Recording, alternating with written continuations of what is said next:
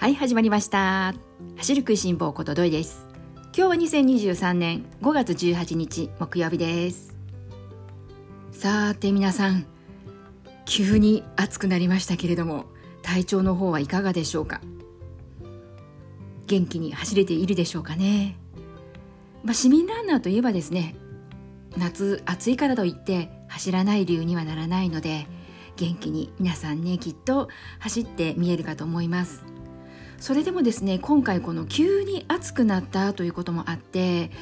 なかなかですねまだ体がね対応しきれていなくっていつもよりもね疲れがこう溜まりやすかったりだとか疲れが取れにくかったりだとか何かしらもしかすると不調を期している方もねお見えかもしれませんけれども体がね順応してくるまではとにかく無理せずにマイペースに走っていくのが一番かなというふうに思っています。明日はどうやら雨が降るということなので一旦暑さもねこれで落ち着いてくれるといいけどななんていうふうに思っています。私自身も昨日走ったんですが急にこう暑くなってから初めてこう走ってきたんですけれどもガラッと走りが変わるだろうなというそんな思いを抱きながらスタートしたんですけれども本当に案の定ということでまだまだねこれから暑さがね本番になってきますけれどもね少しずつ体を慣らして暑い夏もね元気に走れる体づくりをね今のうちから少しずつ準備を進めていきたいなというふうに昨日は走りながらそんなふうに思っていました。今日はですねこの、まあ、暑さと関連してくる話にはなってくるんですけれども日焼け対策のことについて少し話をさせていただこうかなと考えています。よろしければ今日も最後までお付き合いください。で今日の、まあ、そのテーマと言ったらいいんでしょうかね。日焼け対策ということでそれこそマスク生活をしていた頃は特に日焼け対策何も行わずに日焼け止めとかも塗っていなかったんですね。それでもさすがにですねマスク外すとやっぱりですね肌が出ている部分には日焼け止め塗らなきゃなというそんな思いで最近はですね日焼け止め塗ってはいます。皆さんは日焼け対策どんなことをされていらっしゃるでしょうか？私はですねこの日焼け止めを塗ることがあまり好きではなくてどうしてもこの塗る時もそうだし塗ってこの汗をかく。でまた汗をかいたらまたその上からまた塗らなくてはいけないとかっていうあの重ね塗り的な感覚だったりあとこの日焼け止めを塗っている中でのこの汗をかくっていうのがどうも好きになれなくてで塗った方が肌のためには間違いなくいいことなので塗った方がいいだろうなと思いつつも極力塗らずにどうしたら済むかなということをついつい考えながら、えー、走る時にですね、まあ、日焼け対策っていうのはちょっとおろそかになりがちなんですね。まあ、20分30分というようないつものランニングだったらまあいいかって思って塗らないことが多いんですそれでですねまた今年もね紫外線の気になる時期にいよいよ入ってきましたからここ数日は塗っているんですけど塗るたびにああ私はやっぱり日焼け止め塗るのって好きになれないなという半ばこういやいや塗っているんですね。なので、まあ、私の場合はこの日焼け止め塗るのがあまり好きではないので日焼け止めっていうのはいわゆるこの紫外線を外からこのブロックする効果を期待してね塗るわけじゃないですかこの日焼け止め塗ることがどうしてもこう好きになれなくってとはいえこう何もしないっていうのも抵抗はあるんですね。なので極力この外側から防ぐのではなくて外から防ぐのが嫌ならばもう中から防ごうと。紫外線を体の内側からブロックしていこうかな。そんな風に考え方を切り替えたんですね。それでこの体の内側から防ぐということに関してはつまりはこの食べ物ですよね。食べ物の力を借りてなんとかこの肌を丈夫にと言ったらいいんでしょうか。この日焼けからね紫外線から肌を少しでも守ることができたらなというところで私がこの手軽に食べることができてとっても有効的だなと思っている食べ物それはトマトだと思っています。この番組の中でも時々食べ物のことでトマトの話はすることはねあるんですけれども私はこの年間通してトマトは極力意識して食べるようにしています。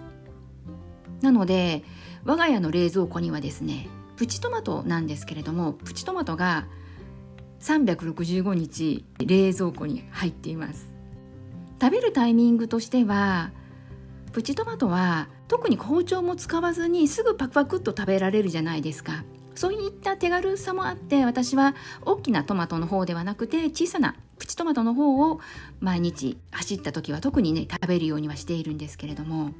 治療終わった後は、えー、走った時は必ず食べてます。水分補給も兼ねてということもあるんですけれども冬場だとどうしても口が乾くっていうことが体感的に感じられないのでなので冬場とかだと水分補給も兼ねる感じでトマトを食べたりもしていますし夏場はねさすがにですねトマトだけでは追いつかないのでお水も飲みながらトマトも食べながらランニングが終わってからのストレッチをしながらそんな風な取り方をしています。このですねトマトに含まれている栄養素の中で皆さんもリコピンって聞かれたことはありますでしょうか？よくトマトケチャップの放送にリコピンが含まれてますとか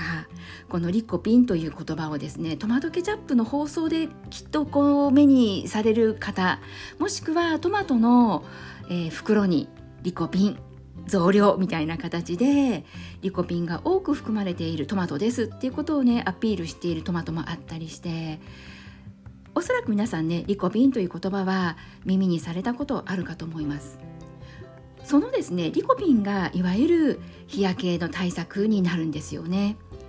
紫外線ってこう外から受ける、まあ、肌のトラブルといったらいいのかな。この外から受けたダメージをリコピンというこの栄養素。これがですねとても強い抗酸化力があるんですね。抗酸化力があるつまりは紫外線の対策になる。抗酸化力があるということは体の皮膚なんですけれども守ってくれる紫外線のダメージから肌を守るそういう働きがあるのでそれでトマトは日焼け対策に有効だよということを聞かれたことがある方もねいらっしゃるかと思いますしあと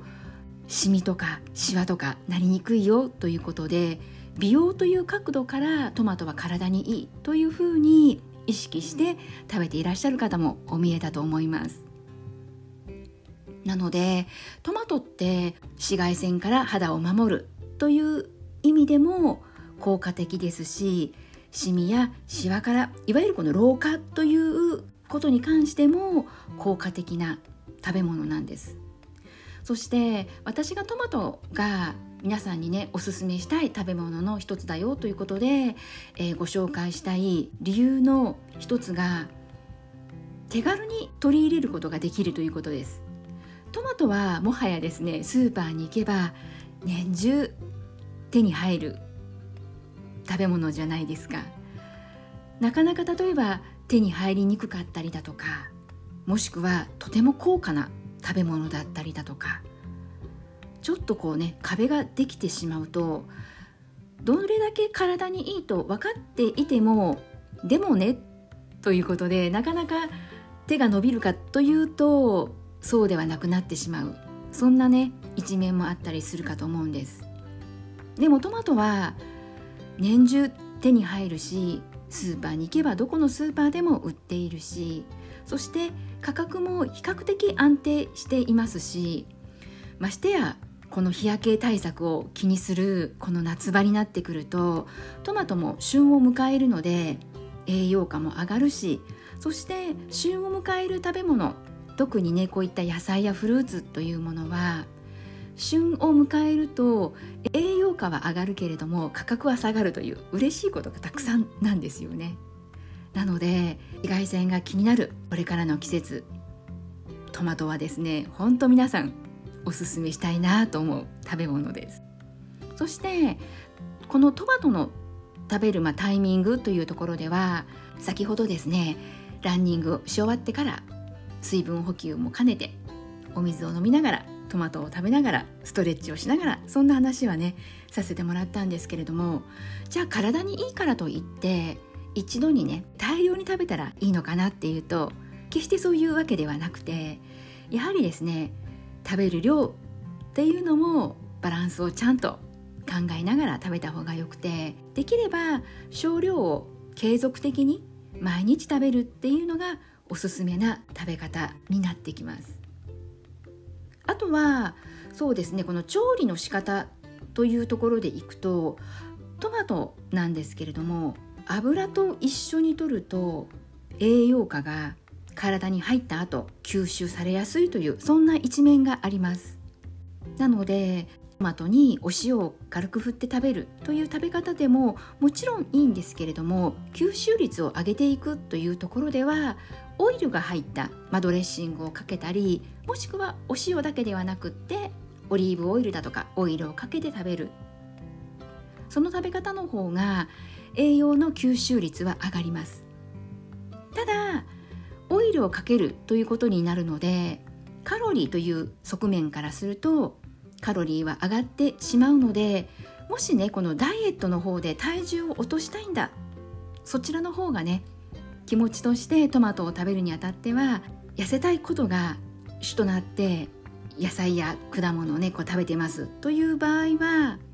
日焼けよりもねきっとそちらの方を重要視したいなと思うかと思うのでそういう場合はもちろん油控えていただいても大丈夫ですけれども紫外線から肌を守りたい。